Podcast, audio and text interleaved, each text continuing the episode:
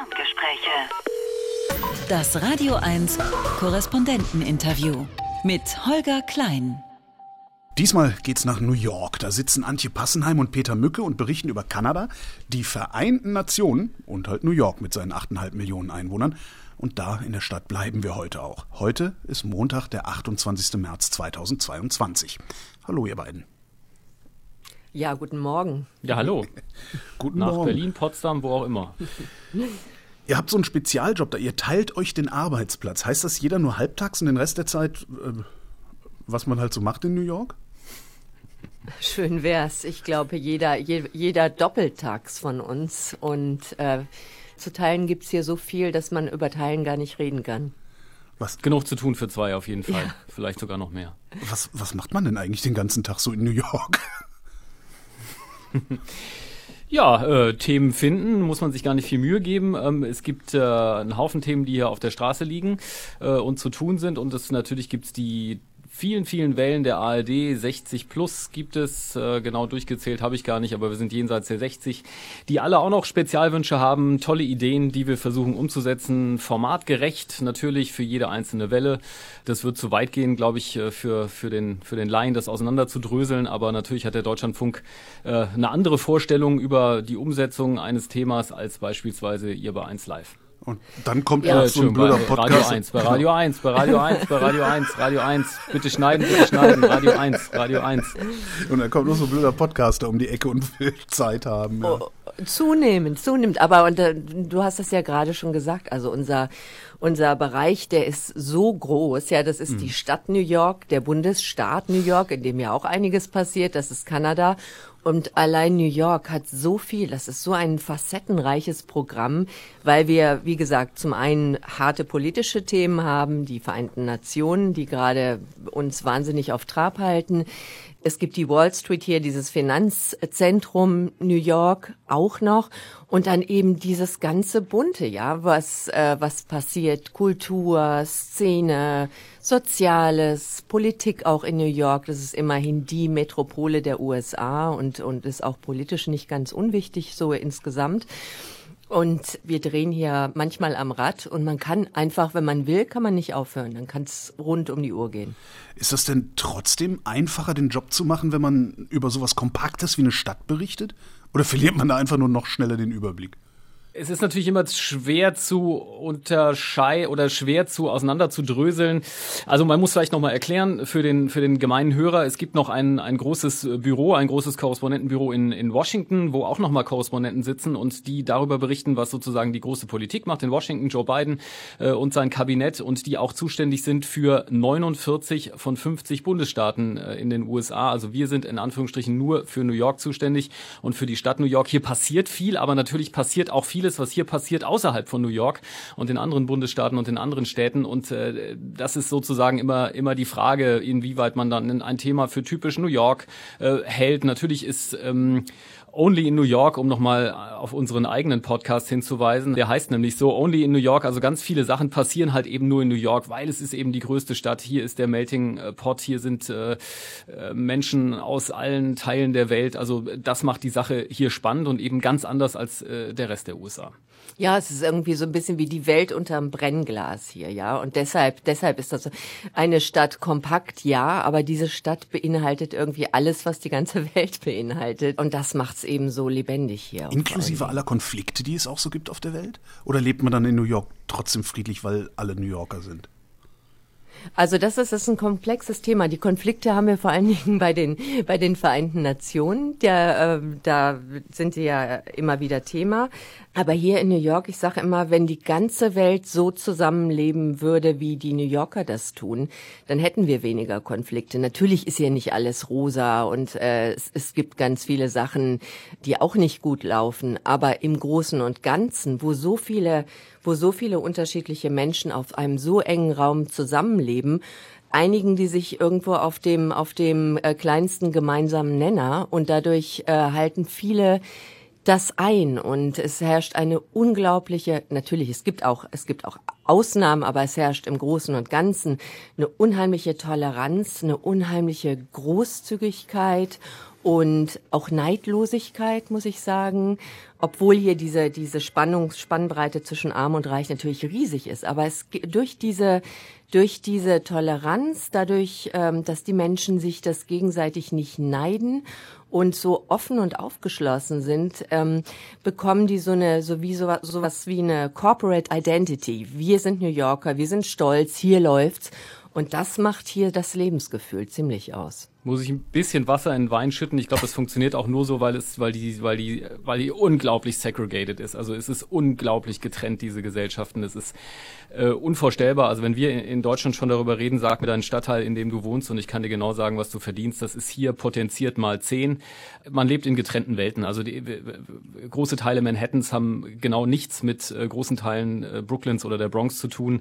Ähm, und es funktioniert eben auch nur auf diesem, ich weiß nicht, ob das ein Konsens ist oder schiere ökonomische Notwendigkeit, dass man, dass man das trennt, einfach brutal trennt. Und man hat es während der Corona-Pandemie am brutalsten gemerkt, wo ganz viele, viele Menschen gestorben sind. Das waren eben genau die Stadtteile, wo die Menschen zusammen gepfercht leben, die eben eigentlich nicht dazugehören. Das ist zumindest meine Sicht. Ähm, das war die Bronx, das waren Teile Brooklyns und das hat mir nochmal gezeigt, wie brutal getrennt diese Stadt ist und wie unvorstellbar das in Deutschland wäre zusammengepfercht, sagst du. Das, wie, wie muss ich mir das vorstellen? Weil ja. das, die Bilder, die man hier in, in, Deutschland so kennt, das ist ja alles Manhattan und alle haben riesige Penthouses und Apartments mit Blick auf den Central Park ja, ja, und so. genau. Das ist halt das die, ist die eine Welt, die kleine, wirklich? die kleinste Welt. Ja, ja die Menschen gibt's nicht. Also die Menschen, die äh, nicht das Glück haben, in, äh, in schönen Stadtteilen zu wohnen, wie wir beiden das äh, sicherlich tun. Ich, äh, ich in Brooklyn und, und ähm, Antje in Manhattan, ähm, die viele von denen wohnen in sogenannten Projects. Das sind äh, Sozialbausiedlungen. Da kann man sich mal vorstellen, das sind, äh, ist die Gropiusstadt potenziert. Äh, in, in, meistens in, in, in rotem, in rotem Backstein äh, Klinker gebaut, riesige Hochhäuser, äh, wo Tausende von Menschen leben, die wenn sie Glück haben, funktioniert ein Aufzug, ähm, um dann in ihre Apartments zu kommen, in ihre Mini-Apartments. Äh, da kümmert sich keiner drum. Ähm, die leben ihr eigenes Leben dort. Ähm, dort hat sich Corona brutal verbreitet, eben genau deshalb, wenn ein Aufzug funktioniert und da müssen tausende Leute in ihre Wohnung kommen, die stecken sich an, die haben sich angesteckt. Also so lebt man auch äh, in New York. und die meisten. Ja, das stimmt, das gibt's diese Spannbreite und ähm, hier siehst du die Spannbreite auch zwischen Peter und mir. Ähm, das gibt es sicherlich. Wenn ich es aber von der anderen Seite aufzäume, dann ähm, ist es so, dass die Menschen, die zum Beispiel in der Bronx, ich, in, in, wenn man da durchgeht und, und mit Menschen redet, die sich trotzdem damit identifizieren, die sagen, hey, wir werden hier immer so schlecht gemacht, äh, dabei ist es hier, ich habe hier eine glückliche Kindheit gehabt, ich fühle mich hier wohl und ich will ja auch überhaupt nicht wegziehen. Es ist so, dass es diese Unterschiede gibt. Und es ist aber auch so, dass äh, die Menschen oder ein Großteil der Menschen darüber nicht verbittert sind, weil sie sagen, hey, ich bin schon aus einem bestimmten Grund hier nach New York gekommen oder ich könnte ja auch woanders vielleicht anders leben, aber ich bleibe hier, weil ich mich hiermit identifiziere, weil ich hier so sein kann, wie ich bin und äh, weil ich ich weiß, ich gehöre hier zu den unteren Verdienern, aber ich fühle mich hier so wohl in dieser Stadt und ich bin selbst in diesem Viertel glücklich. Das stimmt, die, die, die soziale Spaltung, die ist hier wirklich, die ist so brutal ist, wie, wie man sich das in Deutschland nicht vorstellen kann, die ist hier einfach akzeptierter. Da stehe ich manchmal auch davor und rauf mir die Haare und denke mir, Leute, warum geht ihr nicht auf die Straße? Warum fordert ihr nicht was? Ja, es passiert nicht, deshalb ändert sich auch nichts. Es ist, in der Tat, es ist akzeptiert. Von wem würden die das denn fordern? Gibt es überhaupt einen Adressaten für solche Forderungen? Wenn sich schon um die Projects niemand kümmert? Ja, man könnte zumindestens mal, also ich glaube, die Masse wäre da, um hier die Stadt lahmzulegen, aber es passiert nicht. Also als ich gerade vom Fahrrad gestiegen bin, äh, hier vor der Haustür in unserem Büro in, in Midtown Manhattan gibt's so eine Mini-Demo, da musste ich schon wieder lachen, da blockieren 30 Leute, blockieren irgendwie eine Straßenkreuzung und hauen auf Trommeln rum und wollen den Klimawandel bekämpfen. Das ist natürlich komplett lächerlich verglichen mit jeder Demo in Berlin. Also ich habe in Kreuzberg sieben Jahre gewohnt, da pflügte sich jedes Wochenende den Cottbusser Damm rauf und runter drei bis fünf Demos. Das ist eine Demo hier, das sind 30 Leute, das ist einfach ein Witz. Also man kriegt die, diese Leute nicht, äh, du kriegst diese Leute hier nicht mobilisiert, äh, um sozialen Wandel oder von mir aus auch Klimawandel, äh, etwas gegen Klimawandel einzufordern, weil die Leute einfach, meine Theorie, genug damit zu tun haben, irgendwie genug zu essen äh, zu bekommen oder genug Geld zu verdienen, um sich was zu essen zu kaufen. Ähm, und entsprechend äh, ist hier sozusagen äh, das Aufbegehren, selbst diese Black Lives Matter Proteste, die, die, ähm, die riesig waren und, und die hier viel verändert haben, sind verglichen mit äh, Demos in Deutschland, obwohl das so ein Riesenland ist, ähm, immer noch vergleichsweise klein. Also das ist, äh, die, ich finde das äh, auch überraschend. Also äh, ne, wenn wir überlegen, äh, ja, lange her, NATO-Doppelbeschluss, äh, äh, Bonn, Bonner äh, äh, Schlosswiesen, und es ist unmöglich, hier so viele Leute zusammenzukriegen in, in diesem Riesenland. Es funktioniert nicht. Gleichzeitig schafft es aber so eine Trump-Kampagne, irgendwie riesige Rallyes zu veranstalten, das auch noch landesweit. Wie passt das zusammen? Tja, es ist also, es ist generell auch, glaube ich, so ein bisschen die, die, die Haltung hier von, von den die, äh, New Yorkern, die geben sich gerne diesen Stempel, wir sind die coolen New Yorker, wir lassen bestimmte Sachen an uns abprallen, als äh, Donald Trump Präsident war, der Sohn dieser Stadt, der ungeliebte Sohn dieser Stadt, haben die äh, Leute hier sehr schulterzuckend, sehr ja, vereinzelt gab's so kleine Anti-Aktionen von Künstlern und also, also alles sehr sophisticated. Aber die sind jetzt nicht dauernd auf die Straße gegangen, um gegen Donald Trump zu äh, demonstrieren. Das würden sie nicht machen. Die sind auf die Straße gegangen, als er abgewählt worden ist. Da hat die Stadt hier für einen Tag lang gebrummt und der, äh, der Sekt war überall ausverkauft. Ach, die haben alle gefeiert. Auf der Straße. Okay. Die haben, die sind auf die Straße. Das war wie im, im, im Kölner Straßenkarneval. Die sind mit allem, was sie krach, womit sie Krach machen konnten, auf die Straße gegangen. Die Feuerwehrwagen fuhren mit Tatütata hier durch. Äh, die die, die Postautos, alle waren auf der Straße, alle waren mobilisiert, lagen sich in den Armen, haben offen auf der Straße Alkohol getrunken, was man ja eigentlich nicht darf, und haben gefeiert. Das Ganze hat irgendwie, ja, einen Tag gedauert und danach war Ruhe. Und danach war gut und dann ist man wieder cool und dann gibt sich der New Yorker wieder schulterzuckend so seinem Alltag hin und sagt, so, das haben wir hinter uns. Wobei man sagen muss, dass auch ein Stadtteil, ein New Yorker Stadtteil sogar mehrheitlich Trump gewählt hat. ähm, Staten Island darf man auch nicht vergessen. Also die Stadt ist jetzt nicht äh, zwar eine große Mehrheit, aber äh, sozusagen es gibt auch andere Menschen. Wenn man wenn man aus der Stadt rausfährt, dann wird sowieso relativ dunkel. Also Upstate New York, der Bundesstaat New York, der ist eher ähm, äh, republikanisch geprägt in vielen Teilen kein Alkohol auf der Straße. Nee, kein Alkohol auf der Straße. Das ja, ja gilt ja in, in, in, überall in den USA, dass du ähm, Alkohol, also klar, wenn du wenn du in, einem, in, einer, in einer Straßenkneipe sitzt, dann kannst du da deinen Alkohol trinken, aber du kannst jetzt nicht selbst nicht vor die Haustür gehen. Also wenn du eine, eine, bei einer, auf einer Party bist und Leute wollen mal vor die Tür gehen, du darfst dich theoretisch noch nicht mal auf die Treppe des Hauses setzen, nach vorne, wenn, wenn die Treppe auf den Bürgersteig geht. Du darfst Alkohol in vielen Bundesstaaten sowieso nur, wenn du ihn kaufst, in einer braunen Papiertüte transportieren. Man darf den Alkohol nicht sehen, die Flasche. In New York ist das anders, da darf man die Flasche sehen, aber man darf sie nicht nutzen. Also du könntest mit einer Flasche, was weiß ich, Wein durch den Central Park laufen, du könntest die da durchtragen, aber du dürftest sie nicht öffnen und dürftest nicht einen Becher daraus trinken was die Leute dann natürlich trotzdem tun, nämlich in Kaffeebechern. Zum Teil darfst du nicht mal eine offene Flasche Alkohol im Auto mit dir mittransportieren. Das Problem hatten wir mal. Ich war mit meiner Familie, waren wir mal mit einem, ähm, mit einem Camper unterwegs und sozusagen bevor wir dann am anderen Morgen weitergefahren sind, mussten alle Weinflaschen offiziell leer sein, weil man mit einer angebrochenen Weinflasche, selbst wenn die im Kühlschrank im Camper steht, nicht durch diesen Bundesstaat fahren darf. Wahnsinn. Ne? Und das ist der Grund, äh, das ist übrigens auch die, die Antwort darauf, warum sich ähm, fand, das fand ich immer lustig auf der Admiralbrücke in Berlin, wenn sich, oder auch anderswo in Berlin, wenn sich die Amerikaner dann gegenseitig fotografieren, wenn sie mit einer Bierflasche draußen auf der, auf der Brücke stehen. Das ist die, das ist, das ist die Antwort sozusagen, weil das so wahnsinnig europäisch und total verrückt ist, dass sie komplett ausrasten und sich gegenseitig fotografieren, wie sie eine Bierflasche in der Hand haben. Hilft das denn, dieses Alkoholflaschenverbot? Ja, ja ich finde, das hat äh, angenehme Begleiteffekte. Zum Beispiel, also am Anfang habe ich mich da unheimlich drüber aufgeregt und gedacht, was soll das?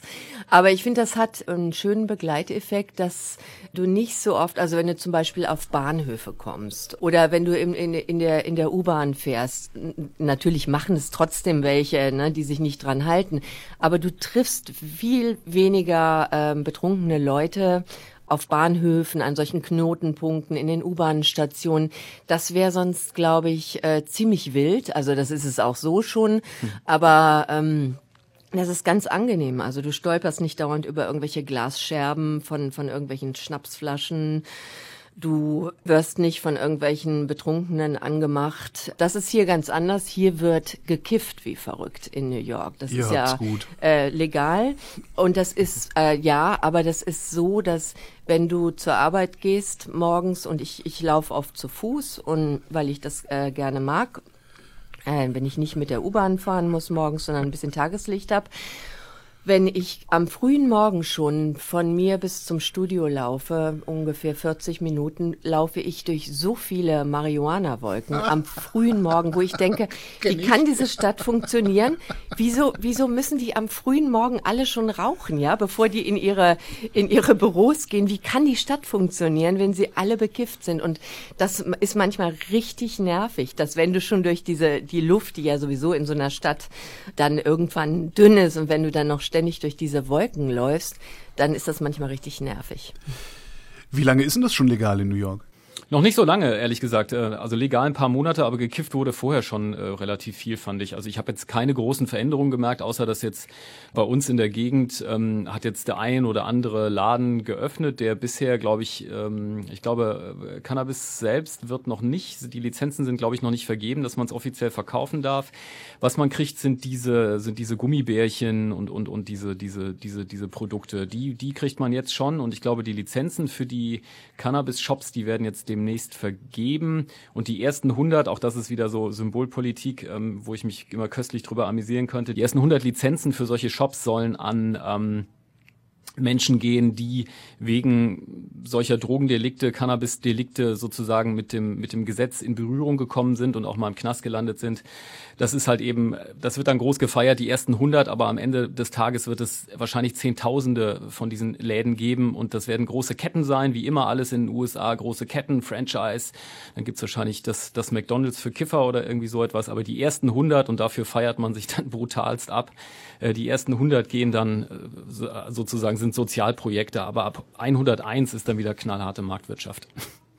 Also bei mir da oben in der ja, bei mir genau, da oben in der Ecke groß, steht so ja. steht ein Wagen wie so ein wie so ein Gyroswagen und ähm, der der verkauft eben auch äh, auch fertige Joints, die sind die, die werden ja hier äh, alle fertig schon verkauft und da kann man ans Fensterchen gehen und kann sich das abholen. Das ist äh, ob der es darf oder nicht, weiß ich nicht, aber der macht's immer.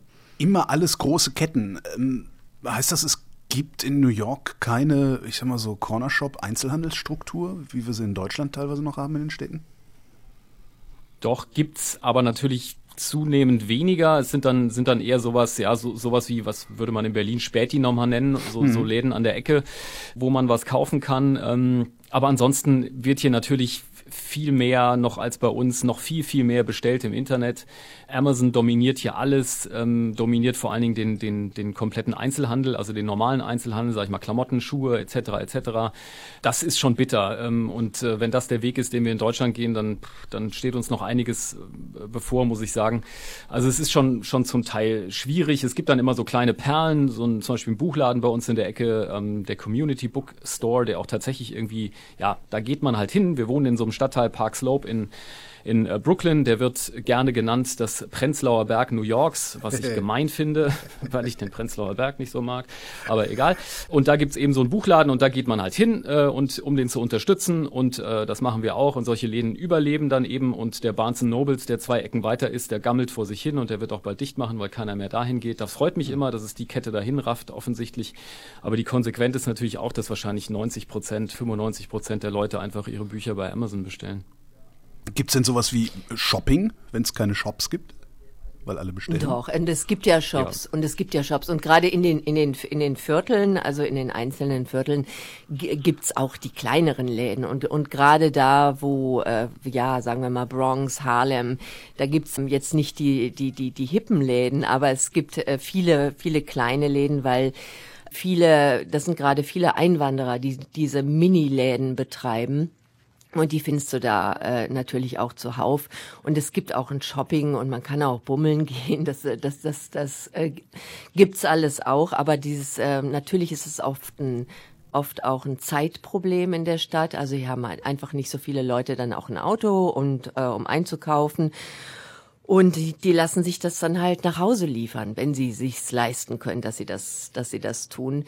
Und der Trend geht allerdings in letzter Zeit auch zu diesen, äh, also nicht zu sagen, hier Lieferung am selben Tag, sondern Lieferung innerhalb von 15 Minuten. Diese, Lebensmittellieferdienste, die versprechen, dass sie den Kram innerhalb von 15 Minuten zu dir bringen, die äh, sprießen hier gerade wirklich unheimlich und kämpfen hier alle drum, ihr Bein reinzubekommen nach New York. Das, was ihr eben auch in, in, in Berlin habt, Gorillas zum Beispiel sind da, ne, die auch so mächtig angeschossen werden wegen der, wegen der Arbeitsbedingungen auch für die für die Lieferanten, für die Radfahrer, dass da hier gibt es einen unheimlichen Kampf um diese Lieferdienste und da sagen viele schon, das ist äh, wirklich revolutionär und das ist richtungsweisend. Aber hier in New York hat das nochmal eine andere Bedeutung, weil die Menschen klein, die haben eben nicht die großen Penthouses, von denen du gerade gesprochen hast. In der Regel sind New Yorker Wohnungen eher klein, weil wir natürlich so wenig Platz haben und du hast weniger Platz, deine Lebensmittel zu lagern. Die Küchen sind alle unheimlich klein ah. und deshalb kannst du nicht so diesen Großeinkauf machen. Ja, du hast hier nicht wie woanders in Amerika deinen SUV und fährst dann damit irgendwo und, und packst den voll und, und lädst, lagerst das alles zu Hause, sondern du hast ja keine Lagerkapazität. Und du hast immer, eh, eh, immer in New York zu wenig Zeit, also einkaufen zu gehen und so. Und deshalb machen viele Leute das so, dass die dann sagen, okay, dann bestelle ich mir eben, was ich jetzt zum Kochen brauche, bestelle ich mir eben schnell online. Und bis ich fertig zum Kochen bin, ist das Zeug da. Und das hat einen unheimlichen, ist ein unheimlicher Trend und ein unheimlicher Kampf gerade. Und deshalb denken da auch viele kleine Ladenbesitzer, auwei, ähm, das werden wir nicht überleben, wenn das so weitergeht wenn gekocht wird, muss man sagen. Das ist ja. zum Beispiel in, in, in Manhattan werden, wenn neue Apartments gebaut werden, wird da schon gar keine Küche mehr eingebaut, äh, weil man sich hier Essen bestellt. Äh, man bestellt sich hier Essen. Also auch, äh, ich sehe es immer bei unseren Nachbarn, es vergeht, glaube ich, kein Abend, an dem der sich nicht Essen liefern lässt und jedes zweite Mal klingelt er bei uns an der Tür, weil die, es ist eben, die Hausnummer ist 392 und 392a, da kommt man schon mal durcheinander. Also es gibt ganz viele Leute, glaube ich, die einfach gar nicht mehr kochen. Ähm, dann ist maximal noch eine Mikrowelle zum Wiederaufwärmen, wird da noch eingebaut und ein, und ein ähm, na, so eine Spüle und das war's, das ist die Küche. Das spart Platz und ähm, ja, das war auch genau auf der Wohnungs bei der Wohnungssuche. Da hat äh, mich jemand gewarnt und hat gesagt: Pass auf, wenn du dir die Küche anguckst, dann musst du echt gucken, ob das nicht Attrappe ist, also die Dunstabzugshaube oder so, dass das eine Attrappe ist. Oder wenn du zum Essen eingeladen bist, dann kann es dir passieren, dass du da reinkommst und dann liegt da der, dann liegt da der Wisch vom vom äh, Chinese Takeaway auf dem Tisch und die sagen, welche Nummer sollen wir dir bestellen? Ich nehme Nummer sowieso, Nummer sowieso. Da wird alles bestellt und geordert. Hm, hatte ich auch schon, ja. Ne? Aber umgekehrt ist es so, du kannst unheimlich punkten, wenn du als gute ah, alte äh, Europäerin äh, ko kochen kannst und wenn du Leute einlädst und die sind völlig baff, wenn die, wenn die kommen, dass du überhaupt einen Tisch gedeckt hast, ja, also dass das nicht irgendwo alles so zum, zum Wegnehmen steht. Wenn du einen richtigen Tisch gedeckt hast und auch noch kochen kannst, dann finden die das so großartig. Ja, da kannst du echt punkten. Ja, kann ich bestätigen. Ist denn dann überhaupt Platz, einen Tisch zu decken, wenn die Wohnungen so klein sind? Kommt ja. auf die Wohnung an. Kleiner Tisch, kleine Tellerchen. ja, klar. Küche. Was man ja immer auch dann hört äh, in, in, dem Zusammenhang ist, dass die, die Mieten so absurd hoch seien in New York. Wie hoch sind die wirklich? Absurd hoch. Yes. Was heißt das in ist, Zahlen? Ich glaube, es ist, es ist die, es ist die, glaube ich, die zweiteuerste Stadt hinter Moskau oder irgendwie so etwas. Ich glaube, teurer als Tokio ich krieg's nicht einsortiert. Man, es gibt, man kann nicht diese, man kann jetzt nicht Quadratmeterpreise machen wie in Deutschland. Das ist ganz, ganz schwierig. Ähm, das hängt total vom Stadtteil ab. Das hängt davon ab. Der Amerikaner mietet ja eigentlich auch nicht, sondern kauft. Das ist traditionell so. Mieten, äh, das machen Leute wie wir, die auf, auf eine gewissen, für einen gewissen Zeitraum in der Stadt sind äh, und entsprechend klein ist eben dieser Mietmarkt. Das muss man immer auch dazu sagen und entsprechend groß die Not der Leute, auch natürlich der Diplomaten, die ja alle vier Jahre ja auch ausgetauscht werden, eine Wohnung zu finden und dann für vier Jahre was zu mieten. Und das, das ist, glaube ich, die Erklärung für zum Teil völlig absurde Preise, ja. Ja, und das ist, das ist anstrengend, auch wenn du was mieten willst, dann ist der Preis erstmal da und dann ist das hier durchaus üblich, dass du handelst, ja, dass du handelst, dass du den Vermieter äh, mal auch gerne mal um 1000 oder mehr Dollar runterhandeln kannst. Ist mir nicht geglückt. Ich habe es aber versucht. Findet man denn dann überhaupt irgendwas? Verdammt. Ja, also ja, also ich wie ging's dir? Also ich ja, ja, doch man findet was. Also es ist eben dieser, das ist eben diese Nische, ne? Also die, das, das ist eben so, ähm, dass hier eben alle paar Jahre sozusagen kompletter Blutaustausch in dieser in dieser ähm, Gruppe der Menschen stattfindet, zu der wir auch gehören, nämlich diese Expats, die für, für einen gewissen Zeitraum verschickt sind in ein anderes Land. Den Markt gibt es und äh, ich glaube, der ist auch sozusagen, ja, es sind ja immer offenbar eine ungefähr gleich große Zahl an Menschen, die kommen und also ich weiß nur von unserer Wohnung davor äh, haben bei uns äh, Spanier drin gewohnt für einige Jahre davor. Wir kriegen immer noch Post für, äh, das ist ein französischer Name. Also das scheint sozusagen eine Wohnung zu sein, die wirklich alle paar Jahre an solche Expats wie, wie, wie uns geht. Äh, und, und wer immer uns nachfolgen wird, wird wieder in einer ähnlichen Situation sein. Wir hatten es ja eben mit den Projects, also diesem, was ist das, kommunaler Wohnungsbau, ne? Ähm, genau, sich, städtischer kommunaler Wohnungsbau. Wenn sich darum schon niemand kümmert, wer kümmert sich denn überhaupt um die Armen der Stadt? Das finde ich ganz, ganz interessant. Das ist halt wirklich anders als bei uns. Bei uns ist immer der erste Reflex, dass man sagt, da muss sich der Staat drum kümmern, die müssen doch von ihrem Hartz IV leben können, was ich als Europäer und Deutscher sofort unterschreiben würde. Ähm, ich finde, das ist eine staatliche Aufgabe. Der Amerikaner sagt, nö, das ist keine staatliche Aufgabe. Hier muss jeder zusehen, äh, wie er selber zurechtkommt. Und hier läuft halt ganz viel über Nachbarschaftshilfe, über Projekte, über ähm, ähm, Geldsammelaktionen sozusagen von, von Sozialprojekten. Sonst ginge das gar nicht. Suppenküchen, die hier betrieben werden, von Kirchen, von Privatorganisationen, die dafür sorgen, dass die Leute hier nicht auf der Straße verrecken. Das muss man einfach so sagen, sonst würde das nämlich passieren und es sterben immer noch genug. Ähm, Obdachlosigkeit ist ein Riesenproblem in, in der Stadt. Ähm, als die Pandemie losging im, im Frühjahr 2020 und die Schulen geschlossen wurden, ist für viele Kinder das Mittagessen erstmal weggefallen. Da ist mir klar geworden, dass in dieser Stadt, eben in diesen Stadtteilen äh, mit den nicht so gut betuchten, was die meisten Stadtteile sind, dass da Familien darauf angewiesen sind, sind, dass die Kinder ein Mittagessen in der Schule bekommen, sonst kriegen die nichts zu essen. Und dann hat die Stadt wirklich ein paar Wochen gebraucht, bis sie dann was auf die Beine gestellt hat und dann solche Care-Pakete an den Schulen ausgegeben haben, die sich Familien holen konnten, sonst hätten die schlicht nichts zu essen gehabt. Also ähm, da kümmert sich keiner drum, wobei man sagen muss, dass das natürlich auch zur Konsequenz hat, dass wenn sich der Staat um nichts kümmert, äh, was der Fall ist, dass sich dann sozusagen viele private Initiativen eben drum kümmern müssen. Und das ist zum Teil rührend, welche tollen Sachen es da gibt. Ein, ein Beispiel, als die, als die Pandemie ausbrach, und äh, viele Leute auch arbeitslos wurden, weil einfach ihre, ihre ähm, äh, Büros dicht gemacht wurden. Es ist ja nicht so, dass da irgendwelche Übergangsgelder gezahlt worden sind wie in Deutschland, sondern die waren ihren Job los, fertig. Klingelte unser, unser lieber Nachbar, ähm, klingelte bei uns an der Tür, hat gesagt, kommt ihr zurecht? Hast du noch einen Job? Könnt ihr die Miete zahlen? Wenn nicht, sagt Bescheid. Also der hat, wow. der, er wollte uns helfen, so ne? Und und mhm. und so so funktioniert das eben. Das ist ganz beeindruckend.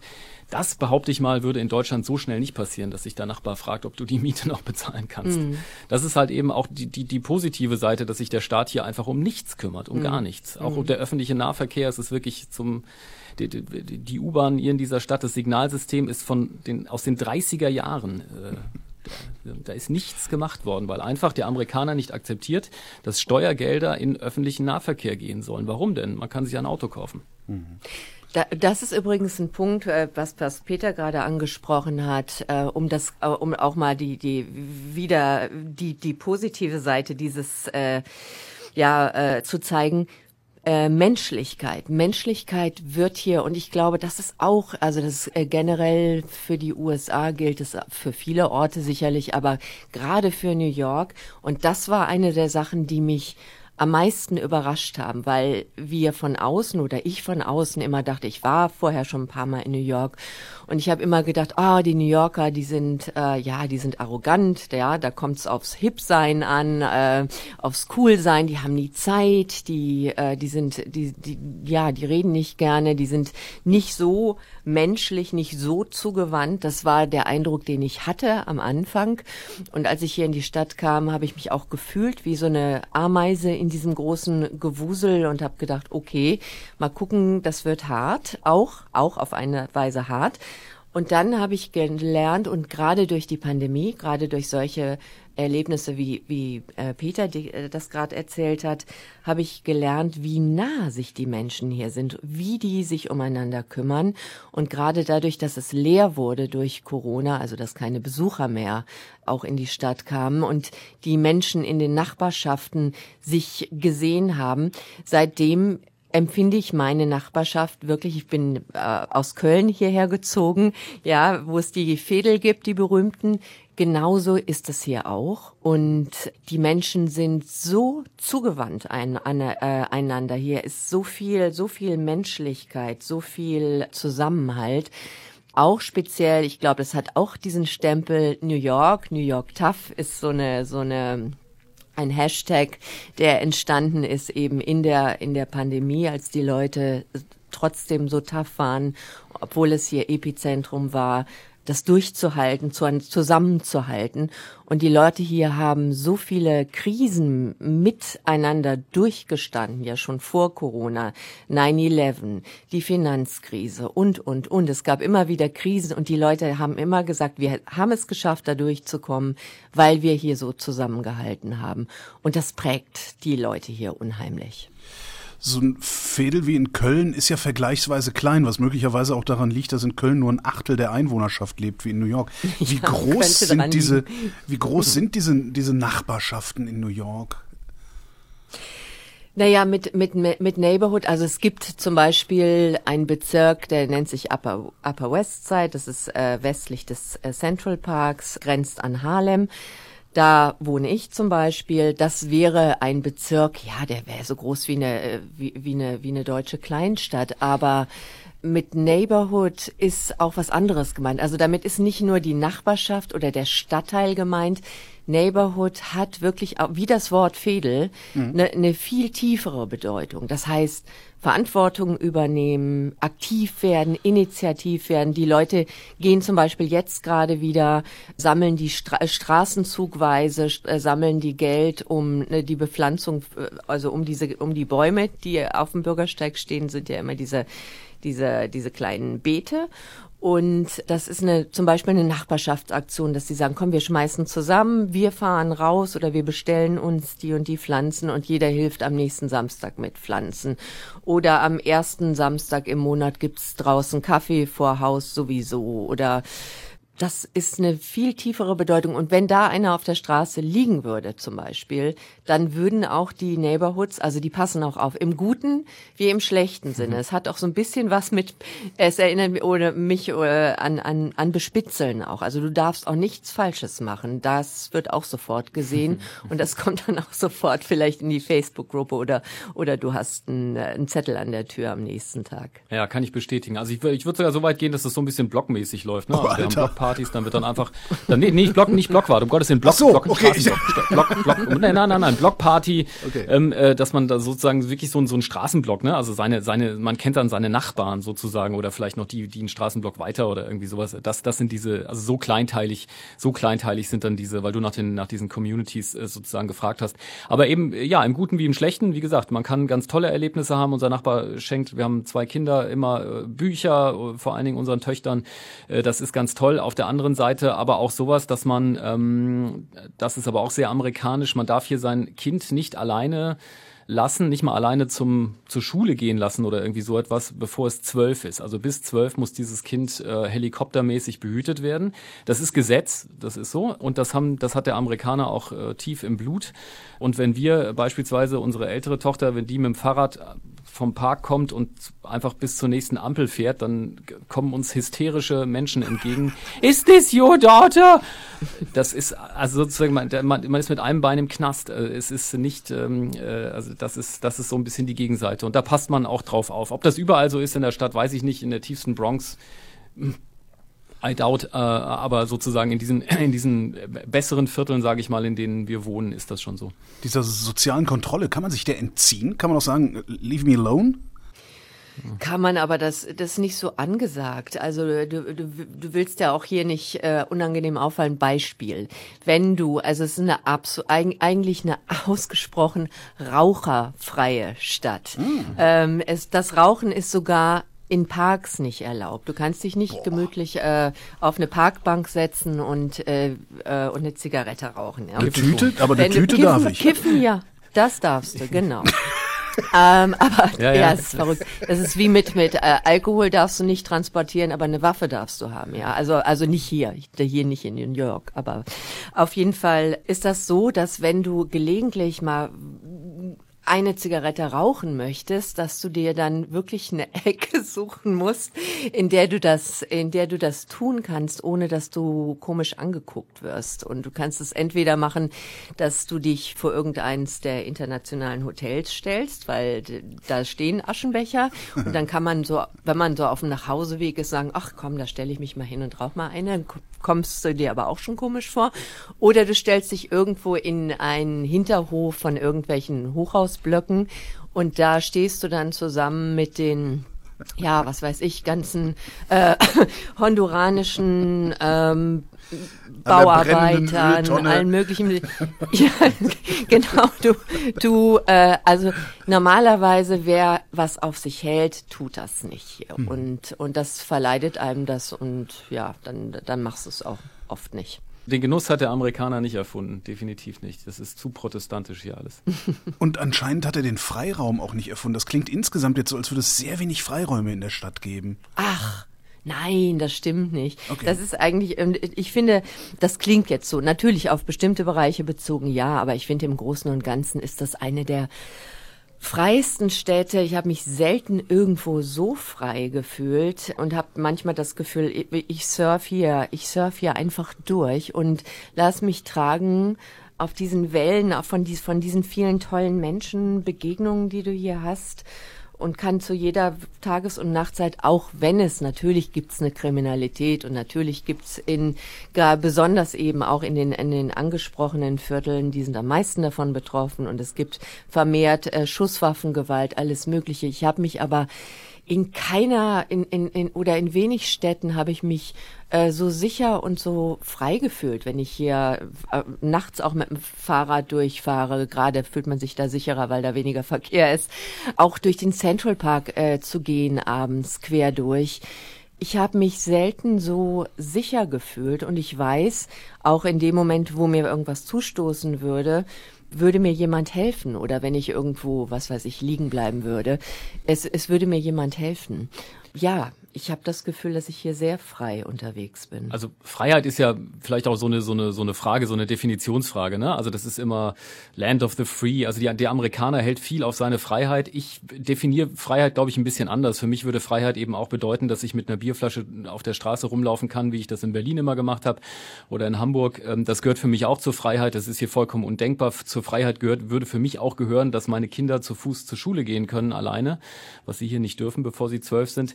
Für einen Amerikaner, der hat andere Freiheitsbegriffe. Da geht es eben darum, ich habe die Freiheit, mir eben nicht vom Staat eine Krankenversicherung aufdrücken zu lassen, sondern ich entscheide selbst für mich, was gut für mich ist. Äh, das ist meine persönliche Freiheit. Und dann entscheide ich eben, ich will gar keine Krankenversicherung haben.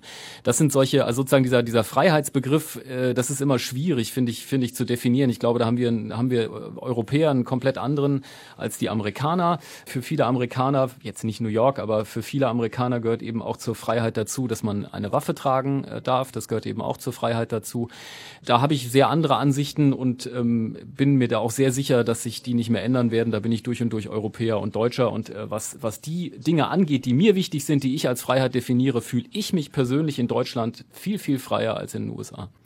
Und wenn ich Freiheit nochmal aber auch anders, anders äh, definiere, nämlich die Freiheit der Entscheidung, dann finde ich, ist die Freiheit hier in dieser, auf diesem engen räumlichen Raum ist diese Freiheit so grenzenlos, weil du, und das macht es hier sehr schwer, weil du so viele Möglichkeiten hast, was du tun kannst. Nicht nur, äh, nicht nur beruflich, thematisch, sondern auch so, ja, äh, äh weil es solche, solche unendlichen Möglichkeiten gibt. In welches Museum gehe ich, in welches Konzert gehe ich, welchen Weg nehme ich, äh, welchen Straßenmusiker oder wen treffe ich da, welche Menschen treffe ich, was mache ich?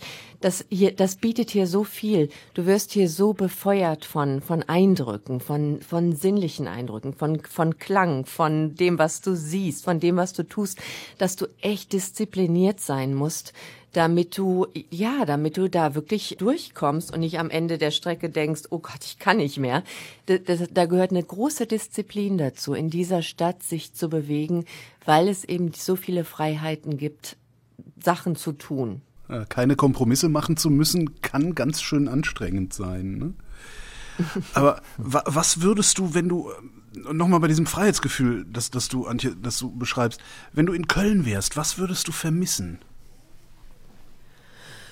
Ähm, ich würde genau das vermissen. Ich würde die offen, ähm, äh, wobei Köln da ein schlechtes Beispiel ist. Die Kölner sind auch schon sehr offen, aber trotzdem diese Aufgeschlossenheit, diese Offenheit der Menschen. Also dieses, ich würde vermissen dieses, äh, genau dieses Durchsurfen. Das ist wie manchmal wie eine Perlenschnur. Du triffst jemanden, lernst jemanden kennen, lernst dadurch gleich wieder fünf andere kennen, kommst mit fünf anderen Thematiken zusammen, an die du vorher nicht gedacht hast.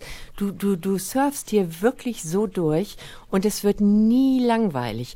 Es ist die Offenheit, es ist die Individualität der Menschen hier, es sind die, diese vielen Sinneseindrücke, die, die hier auf mich einprasseln, an denen ich das auch das Gefühl habe, zu wachsen, weil ich mich mit Sachen auseinandersetze, mit denen ich mich vorher nicht so auseinandergesetzt habe. Ähm, das befeuert, das beflügelt einen unheimlich und das macht unheimlich menschenfreundlich hier in diesem Sammelbecken von, von, von bunten Vögeln zu leben. Und ja, das würde ich ein bisschen dieses, dieses Wachsein, dieses Gefühl zu haben, ich bin lebendig, ähm, das würde ich vielleicht vermissen, wenn ich zurückkäme, aber je nachdem, wohin ich äh, zurückkomme und, und ja, das liegt ja auch immer an mir. Wird das irgendwann auch zu viel? Also müsst ihr dann irgendwann auch wieder weg, weil ihr sonst wahnsinnig werdet? Oder ist das was, wo man eigentlich bleiben wollen würde?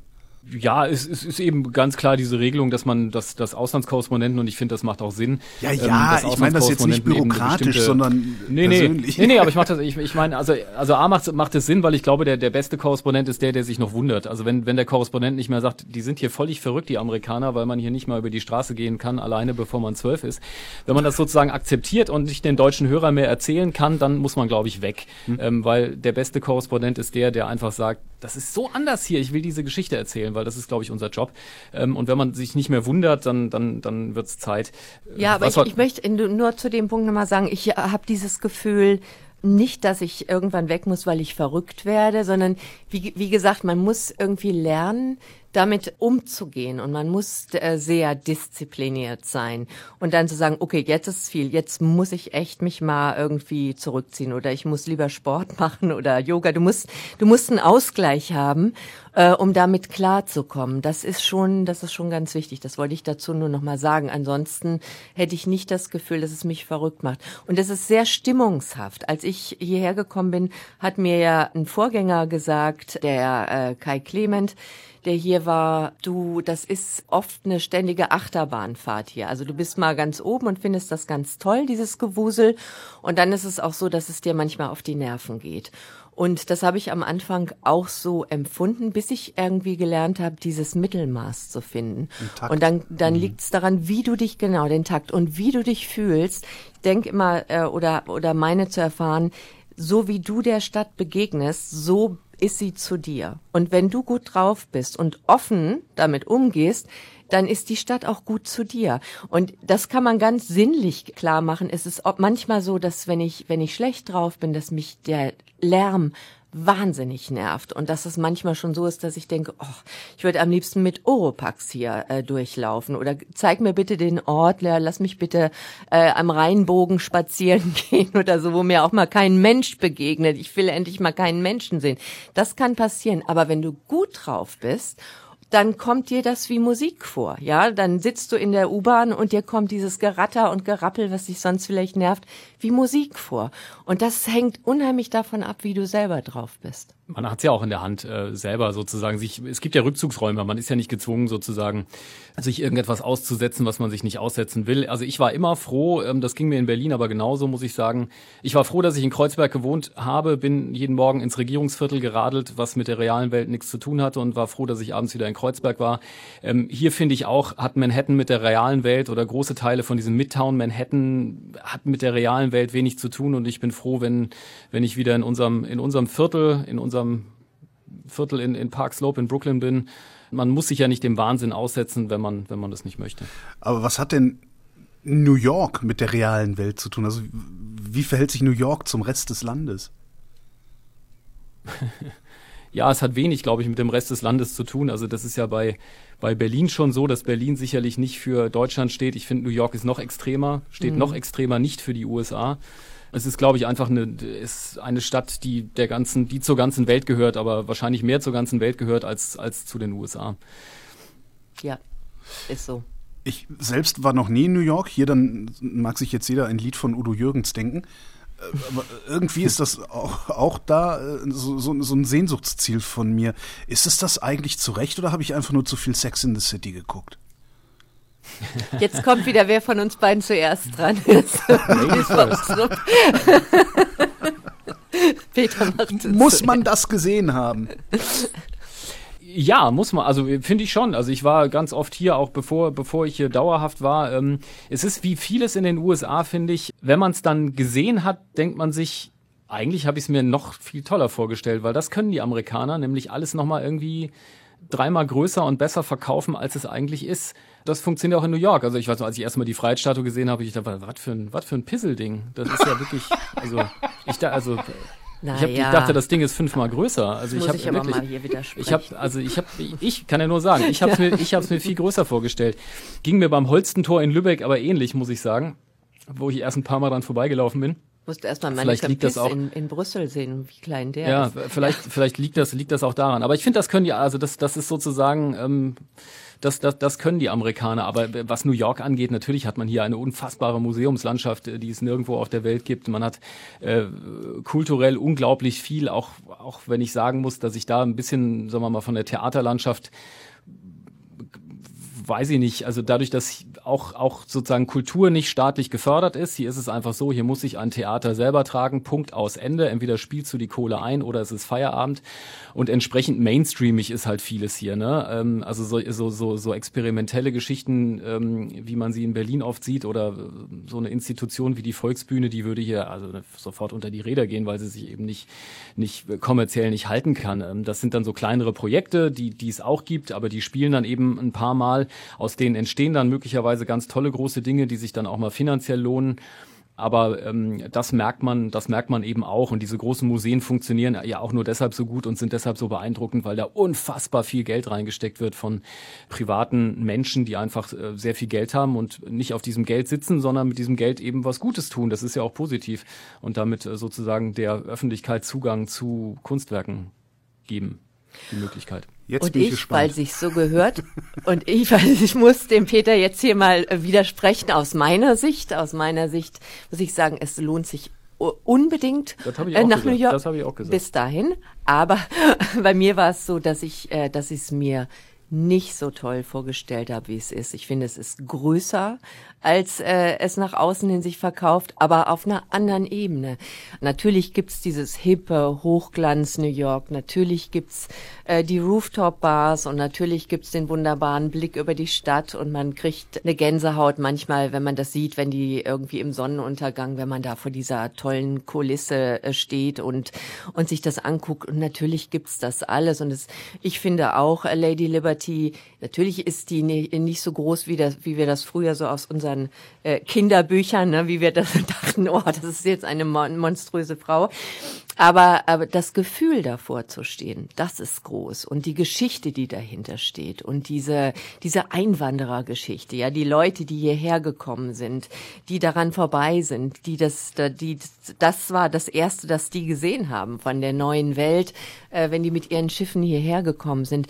Und ich finde, dieses Gefühl, was ich habe in dieser Stadt, das ist das eigentlich Große. Und das, was ich gerade beschrieben habe, diese, diese, diese irren Menschen kennenzulernen, wie gesagt, only in New York, die es nämlich in der Ballung, zumindest wie ich das bisher erlebt habe, nur hier auf diesem Flecken gibt. Und das ist eine unheimliche Energie, die von dieser Stadt ausgeht, durch diese Zusammenballung von, von Menschen die habe ich in keiner anderen Stadt erlebt. Ich kann in keiner anderen Stadt am, am Anfang der Woche in ein Konzert in die Metropolitan Opera gehen, kann dann UN-Versammlungen, Sicherheitsratssitzungen äh, mitverfolgen, in denen es spannend zugeht. Ich kann dann wieder in die Bronx fahren und da mit einem Kaffeeröster sprechen, mit einem, der dort aufgewachsen ist und eine Kaffeerösterei in der Bronx gerade errichtet, weil er sagt, wir müssen die Kaffee Kaffeekultur hierher bringen. Und am Ende der Woche, was weiß ich, äh, treffe ich noch eine Rapperin aus der Bronx oder gehe irgendwo nach Harlem und treffe da eine Frau, die eine Mutter, die mich berührt, weil sie nämlich zwei Söhne durch Schusswaffengewalt verloren hat.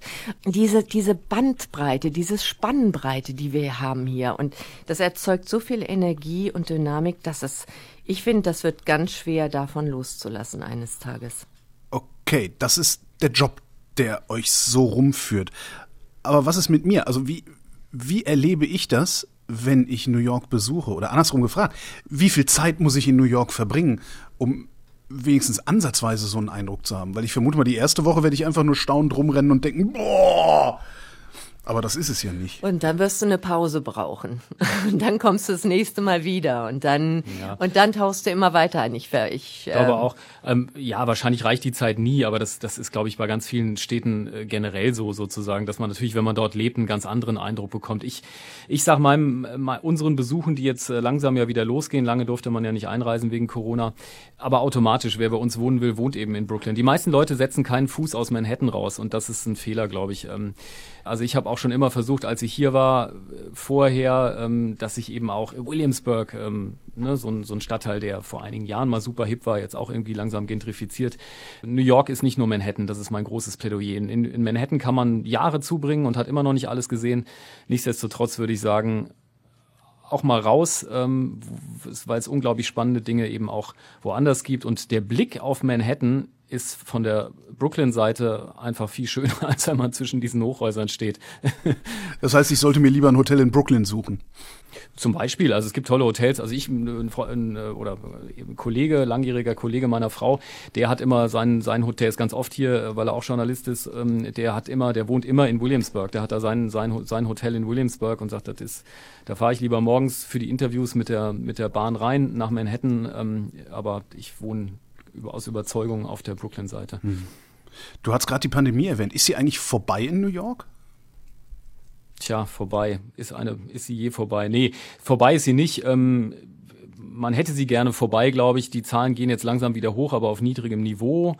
Sagen wir mal so, die Behörden haben sie für beendet erklärt, aber ich, ich befürchte, ich befürchte, dass ähm, wann, wann ist, wann ist eine Pandemie vorbei? Das Vermutlich nie. Aber es ist jedenfalls so, ähm, und, da, und das muss ich auch sagen, das, ist, äh, das hat mich auch sehr beeindruckt, wie die New Yorker vor einem Jahr sind sie ja, hatten sie ja schon mal das Gefühl, wir kommen jetzt aus der Pandemie raus und jetzt geht's bergauf und jetzt kommt der Sommer und die Impfungen sind da und dann haben die sich ja hier, zumindest hier in New York, relativ schnell und gut äh, impfen lassen. Und dann war wieder fast alles normal in Anführungsstrichen, also klar gab mit den ganzen Schäden, die die die liegen geblieben waren jetzt auf der Strecke.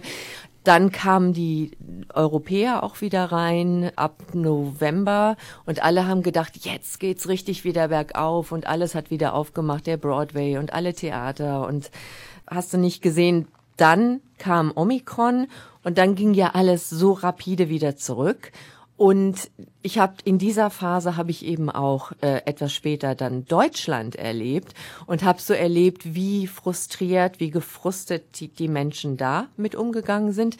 Und hier in New York war das so, dass sie gesagt haben, Okay, okay, shit happens. Jetzt geht's noch mal wieder zurück. Jetzt müssen wir noch mal die Zähne zusammenbeißen. Da kommen wir auch durch, obwohl das hier wirklich im, im, im, Dezember, Januar schlimm war und alle um uns rum haben's äh, bekommen auch und es war es war wirklich noch mal ein ganz tiefer Einschnitt. Aber die Leute haben, die waren nicht gefrustet. Die haben gesagt, okay, jetzt kriegen wir das auch noch rum. Und dann kommen wir danach wieder. Danach geht's wieder weiter. Und da sind wir jetzt. Jetzt sind die Leute da durch dieses Tal durch. Und wenn du hier auf der Straße rumläufst, klar, du siehst noch Menschen mit Masken, die die aber äh, draußen äh, freiwillig aufhaben. Und auch in den Innenräumen ist es alles äh, freiwillig. Das heißt, die Geschäftsinhaber oder oder oder Bürohausmanager äh, äh, sagen selber, hier ist noch in diesem Gebäude oder hier in diesem Geschäft tragen wir noch eine Maske oder in diesem Restaurant. Aber meistens ist es nicht mehr so, dass die Leute sie tragen. Und ähm, ja, es äh, geht jetzt los mit dem mit dem zweiten Boostern. Äh, die Leute sind die benehmen sich jetzt so, als hätten sie es jetzt endlich geschafft und jetzt geht's bergauf und jetzt wird's ja auch wärmer und wenn jetzt nicht die nächste Variante hier äh, wieder äh, alles rückgängig macht, dann habe ich schon das Gefühl, dass wir aus dem Weg raus sind, zumindest hier, was die Stadt angeht. Mhm. Also man darf natürlich nicht vergessen, wo wir, wo wir herkommen hier in New York. Ne? Also im, im Frühling, im Frühjahr 2020 März bis Oktober, den, auch den Sommer über, hat New York es so erwischt wie keine andere, wie keine andere Stadt auf der Welt. Ähm, diese Stadt war ja komplett dicht. Ähm, alles war dicht bis auf, bis auf Lebensmittel, äh, bis auf Lebensmittelläden. Ähm, es war überall Maskenvorschrift, sogar im Park. Viele Leute haben sich gar nicht mehr rausgetraut. Ähm, wir hatten, bei uns ist so ein, so ein, ähm, so ein großer Krankenhauskomplex bei uns um die Ecke. Wir hatten wirklich monatelang, war bei uns Tag und Nacht, 24 Stunden haben wir die Sirenen gehört die Krankenwagen. Bei uns wurden, wurde der Straßenzug einfach irgendwann abgesperrt rund um dieses Krankenhaus, weil da diese Kühllaster in Zweierreihen, in Dreierreihen standen, weil die die Leichen nicht mehr äh, verarbeitet bekommen haben, abge weggeschafft.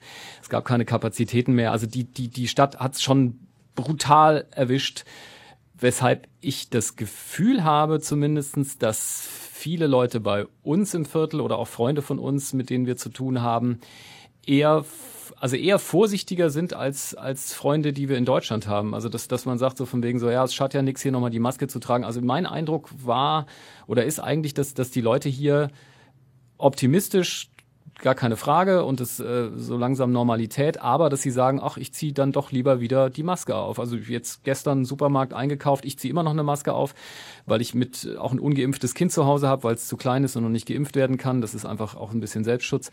Das im, im Supermarkt die Hälfte der Leute mhm. Minimum noch eine Maske auf hat. Ja. Ich weiß nicht, wie das, wie es in Deutschland ist. Und das ist freiwillig. Ähm, die, die müssen das nicht tun. Ja, mehr ähm, als die Hälfte sogar. Ja, so. Ja. Und ähm, das hat man, und das ist, glaube ich, das ist auch, glaube ich, so ein bisschen, die Leute haben hier, die hat's hier brutal erwischt. Ähm, und das, das steckt drin.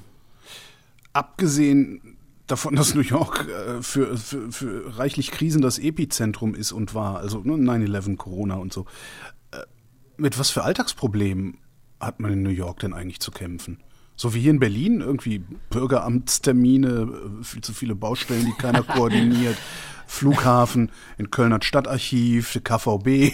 also. Hier haben wir einen öffentlichen Nahverkehr, der nie fährt, der, der wirklich, wie gesagt, ist, das ist Vorkriegszustand, das ist äh, zum Schreien für so eine, für eine solche Stadt.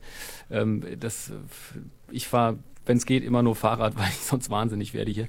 Das ist definitiv ein Problem. Infrastruktur generell, weil, weil eben nicht das ist aber generell ein amerikanisches Problem, weil einfach nicht akzeptiert ist, dass Steuergeld mit Steuergeld Infrastruktur geschaffen wird. Das ist privat vor Staat ist hier, wird hier wie ein heiliger Gral äh, vor sich hergetragen und das das ist eben in, in, in vielen Bereichen so und deshalb funktioniert eben ähm, vieles auch nicht. Übrigens auch in der Pandemie. Ähm, die Krankenhausbetten, die 20.000 Krankenhausbetten, die gefehlt haben und äh, weshalb so viele Leute gestorben sind im öffentlichen Gesundheitssystem, die gab es deshalb nicht, weil diese Krankenhausbetten von dem Gouverneur Cuomo, der sich hier als der große Hotshot äh, präsentiert hat in dieser Zeit, die, der hat die gestrichen, weil es zu teuer war, um seinen, um seinen Haushalt zu sanieren. Äh, und diese Krankenhausbetten haben am Ende gefehlt. Ähm, also es ist, das sind auch Probleme, Auf meine Steuerrückzahlung von 2019 warte ich auch noch. Also die Steuerbehörden sind, also ein Hoch auf das deutsche Finanzamt. Wenn ich jeweils was Schlechtes über ein deutsches Finanzamt gesagt habe, bereue ich hier öffentlich alles, was ich jemals gesagt und gedacht habe, das ist hier eine einzige Katastrophe. Und Ratten gibt's. Das ist auch eine Alltagsplage. Das auch, ja. Kakerlaken, ja, das, ist, damit schlagen sich die Der, Leute. der, unser Keller, unser Keller ist dreimal vollgelaufen insgesamt äh, jetzt schon, weil einfach die, die das Abwassersystem, das, also ab einer gewissen Regenmenge versagt es halt und dann lief das Wasser einfach aus der Wand raus bei uns im Keller dreimal. Ich habe schon drei, drei Nächte im Keller verbracht und Wasser geschöpft. Das ist äh, ja ist aber auch normal. Also das ist sozusagen, das wird ja einfach so achselzuckend hingenommen. es, ähm, es fehlt, es fehlt so dieser revolutionäre Geist, hier irgendwas zu verändern. Man nimmt es, es wird hier so hingenommen mit Achselzucken. Die Leute stehen an der U-Bahn und akzeptieren, dass sie einfach nicht kommt mit der Begründung, es regnet. Ah, okay. Wo ist der Zusammenhang? Verstehe ich nicht. Aber ist egal. Er kommt, es regnet halt. Dann kommt halt die U-Bahn nicht. Ist so. Dann nimmt man das hin und dann geht's weiter. In, also, Oder dass du deine Heizung nicht regulieren kannst. Ne? Ja, also das, äh, das ganze Haus bollert warm und äh, du kannst sie nur regulieren, indem du das Fenster aufmachst. Und das Nein. ist echt, das, äh, das zerreißt einen. Ja, das ist so. Und also so viel auch zu irgendwelchen Klimaschutzinitiativen in dieser Stadt. Da könnte ich mir immer totlachen. Also ich denke, wenn ihr nicht mal, wenn ihr nicht mal solche Dinge in den Griff bekommt oder Häuser isolieren oder sowas, ist ja hier völlig unbekannt. Ähm, ja, das ist äh, Ja, weiter, und ich krieg Weg. jedes Mal, äh, mich, mich äh, bewundern immer Freunde, die, äh, die zu mir nach Hause kommen und sagen und dann ins Bad gehen und sagen, oh Mann, du hast ja eine Mischbatterie. Das ist nämlich auch nicht selbstverständlich, dass du nicht einen Warm- und einen Kaltwasserhahn hast, aus dem eben aus zwei unterschiedlichen Wasserhähnen äh, die verschiedenen Temperaturen kommen. Also es ist äh, so infrastrukturell einiges, äh, einiges aufholbedürftig hier. Also ab, abgesehen von den Mieten, ist das Leben teuer in New York oder ist es okay? Ja. Sauteuer. Ja. Ja, Überraschung.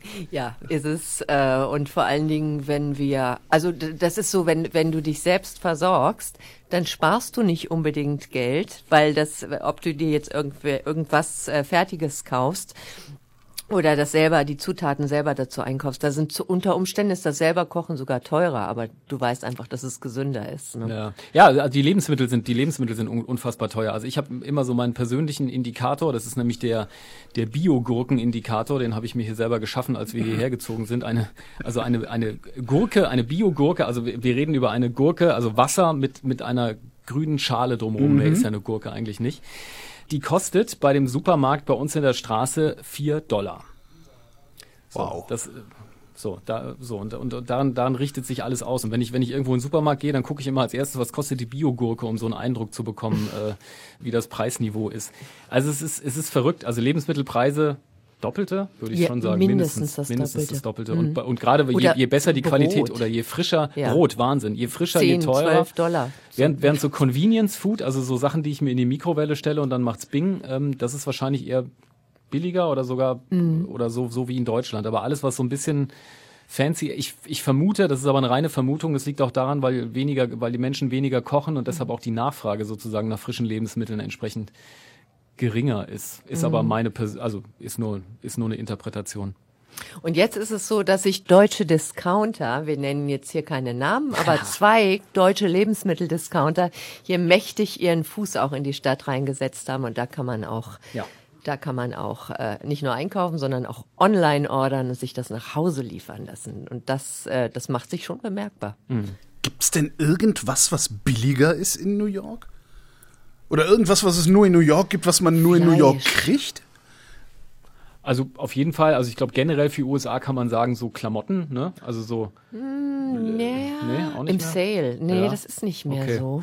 Also hab früher, früher habe ich immer noch, früher bin ich immer mit einer mit einer Levis Jeans nach Hause gefahren im Koffer. Aber ehrlich gesagt, da weiß ich jetzt auch nicht, was die, wüsste ich jetzt nicht mehr. Im Sale kriegt man das, glaube Ja. ich. Äh, Genau, das, das ist witzig. Wenn, wenn man äh, früher nach New York kam, dann, dann, dann ging es auch immer darum, oh, sich ein paar Klamotten zu kaufen oder so. Wenn du hier wohnst, machst du das dann irgendwie gar nicht mehr so. Also zumindest, es war ja auch irgendwie jetzt zwei Jahre lang alles äh, Schwierig. ziemlich, ja, du musstest dich ja irgendwie auch nicht mehr groß anziehen. Ähm, aber äh, durch, die, durch diese ganze Homeoffice- und Lockdown-Geschichte und so. Aber das ist, das macht man gar nicht so sehr, wenn man hier wohnt. Dann macht man eben, macht man die Alltagsdinge, die anderen Dinge. Also ich, ja, genau. Vielleicht noch Elektronik könnte ich mir vorstellen. Also mhm. dadurch, dass, dass hier eigentlich alles in China hergestellt wird, außer Lebensmitteln, zum Teil die aber auch, ist es halt eben, sagen wir mal, in dem Bereich sehr unter Umständen, also jedenfalls nicht teurer als bei uns, sage ich mal. Der Wechselkurs ist gerade sehr schlecht aus deutscher Sicht. Insofern ist es wahrscheinlich jetzt auch nicht, sind so Klamotten und Unterhaltungselektronik auch nicht billiger im Augenblick, aber je nach, je nach Wechselkurs war es das zumindest mal früher irgendwann. Nee, aber es geht wirklich nichts drüber äh, herzukommen. Und wenn wir schon vom Konsumieren reden, einen ordentlichen Martini irgendwie, den klassischen äh, hier in New York irgendwo äh, zu haben, ein New York Strip Steak zu essen oder Seafood kann man hier, Fisch und, und solchen Krempel kann man hier eben auch sehr gut, das stimmt. sehr gut essen und der kommt ja auch ganz frisch hier von um die Ecke. Das ist auch unter Umständen billiger. Ja. Jakobsmuscheln, äh, so, so eine Geschichten. Ähm, Austern. There you äh, me. Lobster. Also das, das, das, das, das ist in der Tat, das ist, das ist in Deutschland eher Luxus und während mhm. das hier in der Tat, das mhm. ist halt klar, ne, das ist irgendwie nicht direkt vor der New Yorker Küste hoffentlich gefangen, aber ein Stückchen weiter nördlich, wo das Wasser ein bisschen sauber ist. Wobei wir hier auch einen verdammt langen Sandstrand haben, das muss man auch sagen. Ja. Und da kommen gelegentlich auch mal Wale vorbeigeschwommen die Rockaways. Das wissen auch die wenigsten, dass wenn sie nach New York kommen, dass sie ruhig mal einen Strandtag einplanen. Coney Island. Genau. Ja, man muss aber man muss aber schon äh, hart gesotten sein, weil das schon ziemlich kalt ist da das Wasser. Also niemand erwartet was vom Staat. Der Staat kümmert sich auch wenig. Wer regiert denn eigentlich in New York? Oder ist, oder ist das auch egal, weil es sowieso nicht regierbar ist das oder ist nicht regiert egal. werden will? Der so. Bürgermeister. Ja, ja, gut. In Italien gibt es auch einen Ministerpräsidenten, ja. aber ja, wir mal, die, die, die, die Definition, um was sich hier der Staat zu kümmern hat, ist eine andere schlichtweg. Also das ist, das ist, mhm. das ist einfach so. Also deshalb sind auch, wird auch weniger die, die Steuerrate, die jetzt in New York sehr hoch ist, das ist aber, glaube ich, ein Spezialfall. Aber generell ist es so, dass in Amerika, wenn wir jetzt mal auf die ganzen USA gucken, ähm, die Steuer sehr viel geringer ist. Es gibt sogar Bundesstaaten, die gar keine Einkommenssteuer haben, sozusagen. Texas, hm. äh, zumindest für Unternehmen, äh, genau, die, wo, wo die Unternehmen halt hingehen. Das geht eben darum, also wenn man, wenn man natürlich sagt, der, der Staat die staatlichen Aufgaben sind sehr überschaubar, dann kommt man auch mit wenig Geld klar. Und wenn das die Bevölkerung akzeptiert und so mal, das ist ja hier gewachsen, ne? Das, das würde ja hier, die wenigsten Menschen würden das hier in Frage stellen. Das ist immer, das ist eben dieser Blick, den man aus Europa hat. Ähm. Mhm. Aber was macht denn also der Bürgermeister den ganzen Tag? Also Dann. wir haben ja seit Januar neun, einen neuen Bürgermeister, das ist Eric Adams, das ist ein Afroamerikaner, ein ehemaliger Polizist. Und eines seiner politischen Hauptziele ist es, äh, die Stadt erstmal wieder sicherer zu machen, denn was, äh, was äh, objektiv stimmt, dass die Schusswaffengewalt zugenommen hat und dass hier viel zu viele illegale Schusswaffen in dieser Stadt sind, äh, in dieser Stadt, in der du eigentlich keine Waffe haben oder tragen darfst wenn du nicht Polizist bist. Das hat er sich zum Programm gemacht und fährt oder will einige Maßnahmen einziehen, hat damit auch schon angefangen, was wiederum in der Stadt die Angst äh, ein bisschen beflügelt, dass hier so diese Politik, diese Sicherheitspolitik der äh, Stop and Frisk äh, hieß das unter Bürgermeister Giuliani und Bloomberg äh, praktiziert, dass du halt jeden auf der Straße anhalten konntest, also dass die Polizei jeden auf der Straße anhalten konnte, der äh, verdächtig erschien und den auch festnehmen konnte. Und das waren natürlich hauptsächlich Afroamerikaner, Lateinamerikaner, die hier waren. Und die Angst ist schon da, hm, könnte vielleicht so eine Maßnahme wieder in diese Zeit zurückführen. Es ist allerdings auch so, dass Adams nur einer von mehreren schwarzen Bürgermeistern und Bürgermeisterinnen amerikanischer Großstädte ist. Es gibt eine Reihe von, äh, von ihnen, unter anderem Chicago wird von der Bürgermeisterin, von der schwarzen Bürgermeisterin äh, gemanagt. San Francisco auch. Und es gibt eben dadurch, dass diese AfroamerikanerInnen jetzt äh, verstärkt für eine Stärkung der Polizei, gemeinsam für eine Stärkung der Polizei erwerben. Und das sind Demokratinnen und Demokratinnen. Dadurch, dass sie das selber angehen, macht es vieles möglich, anzusprechen, was vorher nicht möglich gewesen wäre. Vor dem Hintergrund der Black Lives Matter Bewegung, vor dem Hintergrund der Angst, dass die Polizei eben wieder zu gewalttätig Afroamerikanerinnen äh, gegenüber wird. Und dadurch, dass es selber Afroamerikaner Bürgerinnen sind, die dieses Problem ansprechen, ist es möglich, darüber zu reden und, und kommt mehr in Gang und ist mehr möglich geworden. Wird New York denn dann vom, vom, vom Bürgermeister zentral regiert sozusagen oder ist das auch eher so ein ja, zersplittertes Ding wie Berlin beispielsweise, wo ja die äh, Regionalparlamente, nenne ich es mal, also die Bezirksverordnetenversammlung heißt es bei uns, die haben ja sehr viel Macht. Nicht ganz so, was die Macht angeht, aber es gibt auch hier Bezirksbürgermeister. Ne? Also jeder Großstadtteil, ähm, äh, New York hat fünf, fünf Großstadtteile Boroughs, ähm, und ja. jeder dieser Großstadtteile hat, genau die Boroughs, äh, hat einen eigenen, hat einen eigenen Bürgermeister. Was aber die Machtbefugnisse angeht, habe ich den Eindruck, dass in Berlin, sagen wir mal, die Autonomie der Bezirksbürgermeister oder der Bezirksparlamente durchaus größer ist, ähm, als, als das hier jetzt der Fall ist. Welches Verhältnis hat New York denn eigentlich zu seinem Umland? Ja, es ist einfach sehr anders. Ne? Also es ist, äh, wie gesagt, es ist ein, ein Hort des verrückten, der verrückten Liberalität, in dem vieles, vieles, vieles geht, was halt direkt vor den Toren der Stadt äh, schon nicht mehr geht. Also weil äh, gerade New York, also der, der Bundesstaat New York ist eher ein eher ein konservativ ländlich geprägter äh, Stadtteil mit mit ähm, vielen Farmstrukturen. Ähm, also das hat das hat glaube ich we sehr sehr wenig miteinander äh, zu tun. Das sind schon Welten einfach. Ja. Sehr schön übrigens auch und eine Reise wert, wer sich das äh, erlauben kann, hier ein bisschen länger zu bleiben, ähm, sich mal das Umland anzugucken. Und die New Yorker, die es sich leisten können, die, die Reicheren, die haben alle ihr Wochenendhäuschen draußen. Zum Beispiel in, auf Long Island, ja. Da verbringen die dann ihre Sommer oder irgendwo anders auf dem Land. Und viele sind ja auch durch die Pandemie rausgezogen und haben sich dann da niedergelassen außerhalb, haben trotzdem ihre Stadtwohnung hier behalten. Also wer, wer immer es kann, wer immer sich das erlauben kann, und das sind äh, also jetzt die wenigsten, aber die machen das so, dass sie auch im, im Sommer, im heißen, stickigen Sommer fluchtartig hier das Feld verlassen und, und rausfahren aufs Land oder nach Long Island fahren in ihre Wochenendhäuser, in ihre Sommerhäuser. Und nicht weit weg, Woodstock. Also sowohl der Ort Woodstock als auch Bethel, ähm, der Ort, an dem das Woodstock Festival war, was nämlich auch noch mal eine Stunde weiter weg ist. Das gehört auch zu New York, also dem Bundesstaat. Ah, Kommt, kommen die denn miteinander klar oder ist es so ein bisschen wie auch äh, ja hier bei uns so Berlin ist so für sich und da draußen ist ja die Provinz und von draußen ist immer ja, die blöden affekt, affektierten Berliner da. Ne? Das war ein echtes Problem vor der letzten Wahl. Also viele, viele New Yorker Städter waren ja aufs Land vor Corona geflüchtet und hatten sich da alles weggekauft. Und die tendenziell konservativen Landbewohner waren dann vor der Wahl ganz beunruhigt und haben gesagt, jetzt sind diese ganzen Liberalen hier unter uns und wählen hier bei uns und kippen hier bei uns das Wahlergebnis, weil wo wir ja doch eigentlich für Donald Trump wählen wollten.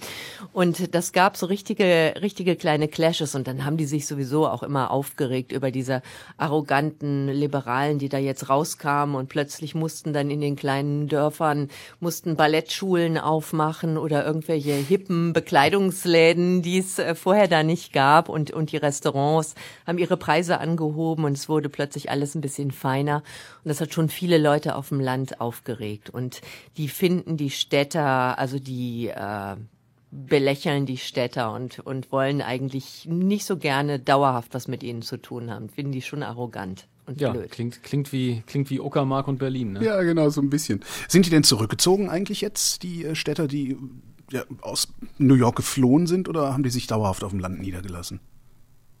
Viele sind zurückgezogen. Die meisten sind zurückgezogen, auch vor, vor allen Dingen, als die Schulen dann wieder anfingen, jetzt äh, nach den letzten Ferien. Allerdings sind die, die Büroräume hier immer noch nur, ich glaube, inzwischen zu einem Drittel. Drittel, gefüllt, ja.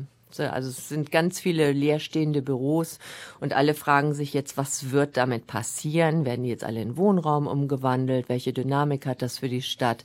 Das sind auch so Fragen, die im Moment die neue Stadtverwaltung zu bewältigen hat. Also wie kriegen wir das Ding hier wirtschaftlich jetzt wieder hoch und was passiert? Und dadurch, dass eben alle wieder zurückgezogen sind und, und jetzt auch immer mehr zurückziehen werden, weil ja immer mehr Büros wieder äh, geöffnet sein werden, gehen auch die Mietpreise jetzt gerade wieder verdammt hoch. Das wird nie mehr enden, oder? Das glaube ich auch. Nee, in so Städten glaube ich nicht. Ich glaube hier, der, der Crash, können wir lange drauf warten. Nix funktioniert, ist es sauteuer, aber alle wollen hin. Das habe ich richtig verstanden. Ja? Genau, das Ja. ist die perfekte Zusammenfassung. Eigentlich hätten wir, das, hätten wir uns die Stunde sparen können und einfach, das ist, das ist der Strich drunter. Antje Passenheim und Peter Mücke, vielen Dank. Gerne. Sehr gerne. On that happy note. Ja, endlich durfte man sich mal auslabern. Ja. Naja, ihr labert euch ja auch sonst aus. Aus New York gibt's nämlich tausend und eine Geschichten zu erzählen und darum gibt's vom ARD-Studio New York auch einen eigenen Podcast. Der heißt Only in New York und den gibt's auch überall, wo es Podcasts gibt. Ferngespräche.